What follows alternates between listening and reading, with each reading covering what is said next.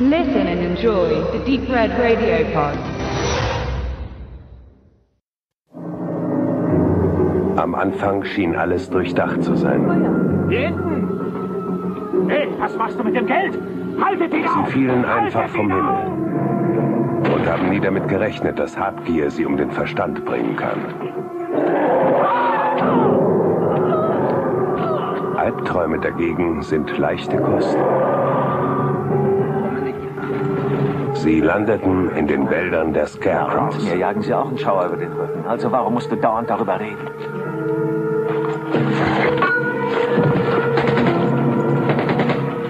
Gucken Sie nicht. Ich habe auf ihn geschossen. Doch er kam immer näher. Unsere Kugeln stoppen sie nicht. Die Vogelscheuche, Mann! Sie sind wie Menschen und sie haben Jack! Glückstag. Die Rache der Scarecrows ist ihnen sicher.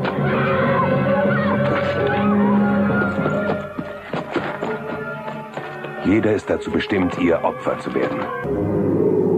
Achtung vor den Scarecrows. Entweder man tötet sie oder sie bekommen dich.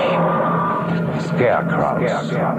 Der Stoff, aus dem Albträume gemacht werden.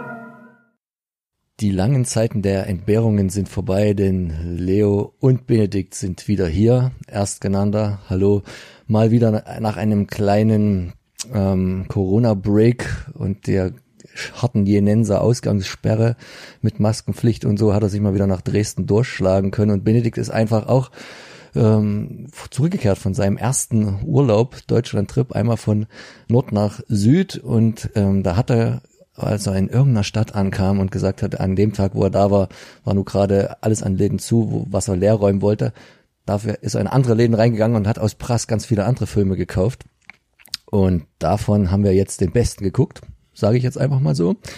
Und ähm, der heißt eigentlich Scarecrows, aber auf dem Titel steht Paratrooper drauf. Und ähm, wir dachten, wir kriegen hier so richtig viel Horror, Action.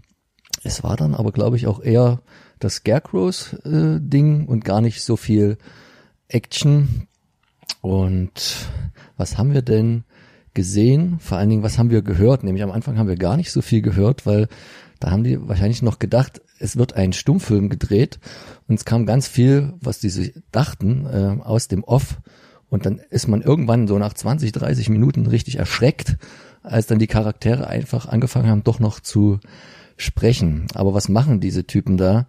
Die rennen durch den Busch, nachdem sie mit einem Flugzeug abgestürzt sind, beziehungsweise abgesprungen sind, weil sie Geld suchen, das jemand entwendet hat. Und dann kommen sie an irgendein altes Haus, wo äh, ein Foto hängt mit Leuten, das ungefähr 20 Mal in dem Film gezeigt wird, ohne dass es auch nur im, im Ansatz erklärt wird, warum. Und ja, und dann kommen noch irgendwelche Vogelscheuchen, ne? wie der Zweititel das schon so verrät. Und äh, am Ende wird's ganz schön blutig und das gar nicht so schlecht, aber trotzdem war es irgendwie verwirrend, was man da gesehen hat. Zum einen finde ich ganz gut, dass du die, die eh schon auf dem, auf dem Backcover dargebotene Geschichte, die halt mehr bietet, als der Film eigentlich zeigt, im Vorgang zumindest auch noch irgendwie fast falsch wiedergibst, weil ich will es nochmal sagen, das Flugzeug ist natürlich nicht abgestürzt, es wird gelandet, aber es springt jemand ab. Also prinzipiell geht es darum, dass Geld geklaut wurde äh, von einer Gruppe und einer von der Gruppe das Geld für sich haben will und deshalb abhaut mit der Kohle und die dann hinterherkommen und landen eben in diesem merkwürdigen Feld, wo halt Vogelscheuchen sind, die äh, mystisches Treiben vollbringen. Ähm, jetzt muss man dazu sagen, dass wir hier so ahnungslos über diesen Film reden. Ich glaube schon, dass es ein Film ist, der einer großen Menge der, der Horrorliebhaber bekannt sein sollte. Scarecrows von 1988 von William Wesley inszeniert und auch äh, geschrieben und erdacht und äh, er hat auch noch viele andere lustige Sachen gemacht bei dem Film.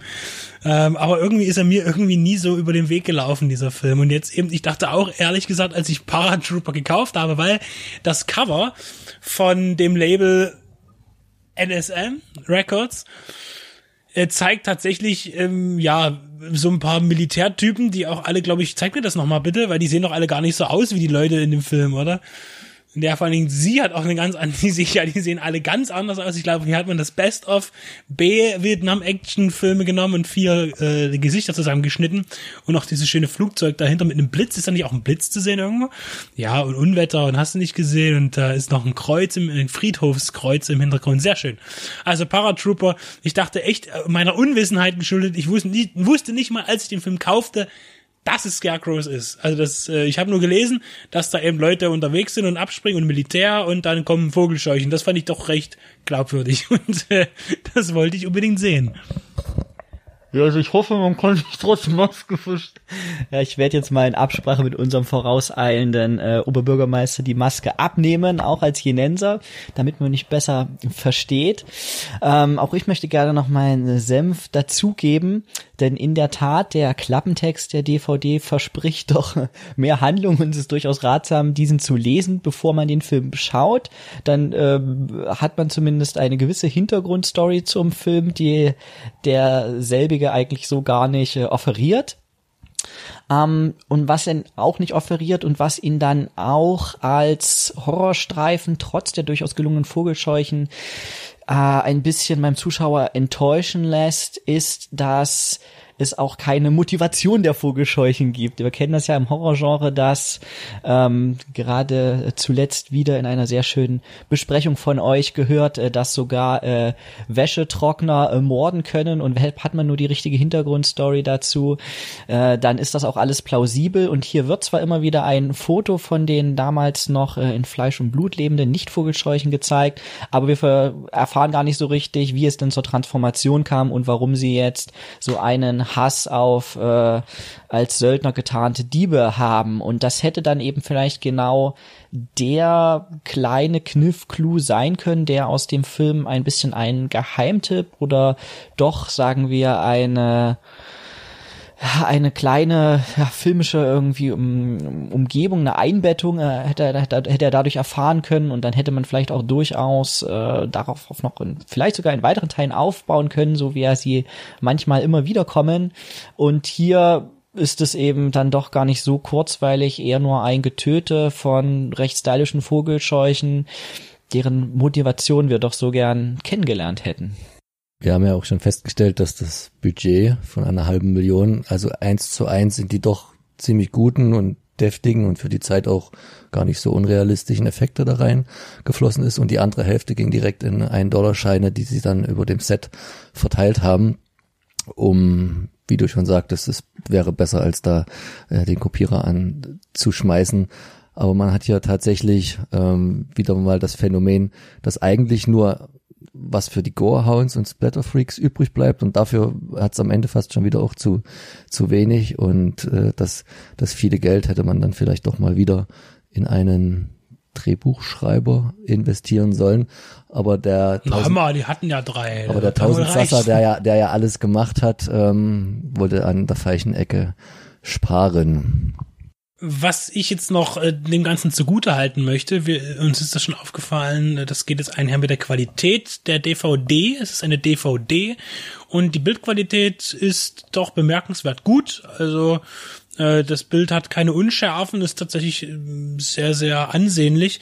Und ich finde, dass der Film vor allen Dingen, er spielt ja nur nachts und hat sehr viele dunkle Szenen, aber es verschwindet nichts. Also man, man sieht alles, was man sehen möchte und sollte, sieht man in dem Film, weil er auch sicherlich erstens damals doch gut beleuchtet wurde und natürlich auch jetzt natürlich noch die Qualität eine Rolle spielt des, des Abgabemediums. Ähm, die, die, die Splatter-Effekte fand ich auch sehr gelungen, zumal die dann auch sehr rasch und hart kommen. Also die, die werden nicht lange vorbereitet, sondern auf einmal zack, ist, äh, geht's los und dann wird dazu gestochen und so. Äh, das passt schon alles. Äh, was hier natürlich auch ein Problem ist, ist, dass, dass man überhaupt keinen der, der, der Charaktere, du redest immer von den, von den Vogelscheuchen, deren Motivation man nicht kennt, wir kennen zwar die Motivation von diesen Söldnern ähm, und auch die Motivation von der gekidnappten äh, jungen Frau da, äh, deren, deren Motivation das Überleben ist nur. Und aber wie gesagt, ist, äh, man, man, man hat zu den Charakteren überhaupt keine Beziehungen und auch keine, keine Basis. Selbst das Entführungsopfer, ja, die ist halt da halt einfach und ist die einzige, die einigermaßen hübsch aussieht. Dann spielt noch so, ein, so eine Dolly Parton mit und dann noch so, so ein Sean Austin-Verschnitt. Und dann noch jemand, der versucht, wie, äh, also auf jeden Fall hat man aus diesem Film das Kinocover von Eraser äh, herausgenommen, später mit Schwarzenegger, da gibt's viel zu entdecken, aber man, man, man nimmt diese Person einfach nicht ernst. Und das ist selbst bei einem B-Film halt schwierig, wenn man die Leute nicht ernst nehmen kann und es aber keine Komödie ist, dann macht es wenig Sinn. Der Film ist also eher unfreiwillig komisch und war auch als ernster Film geplant und die Shakespeare versuchten Dialoge, die dann doch noch gesprochen wurden. Es gibt auch noch diesen Dialog, wo ich dachte, muss ich an Rambo denken mit, wo er dann zum Schluss erzählt, ja, hier und ich bin zurück aus dem Krieg und da ging's uns so gut und wir haben alles machen dürfen und hier, hier kriege ich nicht mal einen Job als Park-Einweiser äh, oder irgendwas. Und sowas versuchen die dann auch zu machen irgendwie. Ähm, ja, das ist alles ganz nett, aber am Ende hätte man sich ja mehr auf den Horror- und Spannungsmomente konzentrieren müssen. Ich glaube, was unterm Strich bleibt, ist ein klassisches Videotheken-Cover, was von einem sicherlich großen Filmplakatkünstler ähm, hergerichtet, gezeichnet wurde. Was oder wahrscheinlich oder auch ein hingerichtet. Großteil des, äh, ne, das Cover ist wirklich schick. Wie gesagt, nur keine der Personen, die auf dem Cover dargestellt sind, spielen auch in dem Film mit. Äh, auch Tom Berenger ist leider nicht dabei. Ähm, da ist sicherlich viel Geld reingeflossen und somit handelt es sich ja eigentlich um typische, ja, damalige äh, Videothekenware. Man schaut sich das Cover an, man schaut sich die Bilder hinten an, man liest von der Story und es klingt eigentlich alles ganz wunderbar. Im Klasse, auf dem klassischen Original-Kinoplakat wird dann auch die Vogelscheuche sehr prominent dargestellt und da greift man natürlich sofort dazu und ja, in Prä-Internet-Zeiten hat man sicherlich auch äh, sowieso keine Recherche betrieben, beziehungsweise keine Informationen zur ja zum enttäuschenden Gehalt des Films dann in Erfahrung bringen können. Deswegen tut diesem Film wahrscheinlich unsere Zeit nicht gut.